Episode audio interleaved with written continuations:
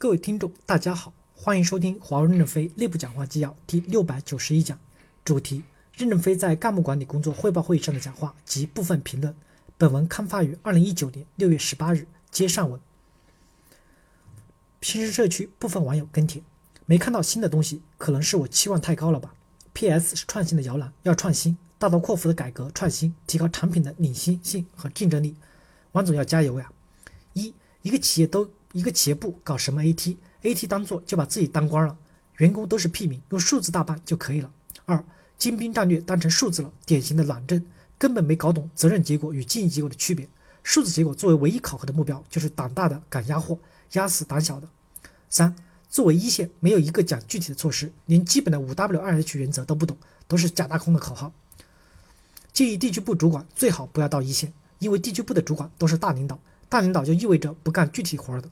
只是长篇大论指手画脚，只要不来就是最大的不扰民。一旦来了，兄弟们就得连夜的赶汇报胶片，安排见客户。当然，代表还是指望在地区部领导面前多露露表现一下。这么虚伪假大空的东西也敢放出来，显然是觉得别人都是眼瞎或者傻子，自己是穿着新衣的光屁股皇帝。能写这种纪要的 AT 的老姜肯定是考糊了。总干部部是不是拿这些 AT 学习纪要来考察一下 AT，干掉几个 AT 成员啊？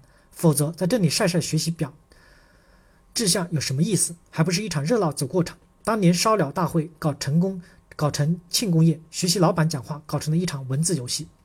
一希望说出来，那些组织需瘦身，哪些重叠？一个中东企业业务其业务部门有多少部门？难道还要花几个月时间才能数清？六个月，六月份就要老板讲话了，现在还没数清楚哪些重叠？二地区部的主管不要扰民，为了增加见证。为了增加见账和客户的次数，而将一次活动拆成多次会见，某区域就干过这样的事儿。主管不知道自己的下属在干啥，主管自己就要下课。三，别搞地方保护主义，地区部的人在本区域流动，一定要去本区域的代表处。四，有几个十八家的高端没融入，写出来到底何为融入，何为不融入？不要一上来就有所谓的外籍专家都没融入，不建议把这个锅扔给他们。这水平典型的漂移业务。什么叫平庸？再好的土壤没干出成绩，盐碱地没松土，业务没创新，关键战役没拿下，就是庸整。